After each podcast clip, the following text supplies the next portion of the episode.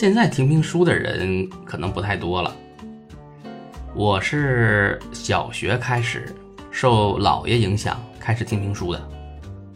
最开始呢是电视上看，印象最深的就是田连元老师的《小八义》呀，单田芳老师的《佟林传》。后来就是在电台听，慢慢的呢就只听单田芳老师的了。最喜欢的书呢有三部，《白眉大侠》。《乱世枭雄》和《隋唐演义》，这个已经反复听了好多遍了。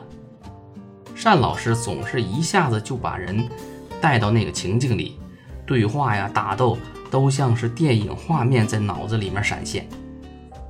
我到上大学之后才接触互联网，也是从那时候开始啊，互联网开始慢慢普及了，就不用再等在这个收音机前，用电脑呢，想听多少集就听多少集。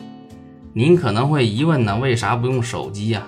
因为那时候还没有智能机，用功能机呢，也需要先存储在额外的个存储卡里，再放到手机里面，远不如现在方便。单老师在播讲评书的时候，经常会穿插一些做人的道理，时不时呢还抖个包袱，幽默风趣。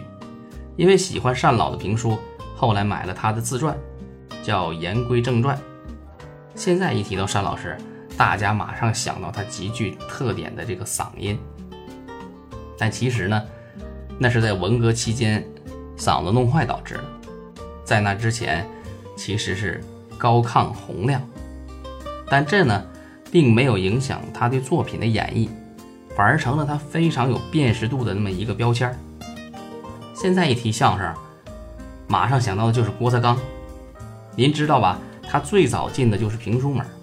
星光大道以前的点评嘉宾老梁梁宏达老师，论辈分呢，要叫单田芳老师师叔，因为他的老师金莲瑞跟单田芳是平辈儿。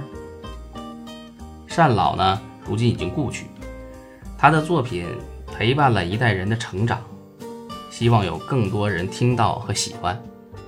好了，今天就聊到这儿，感谢您的收听。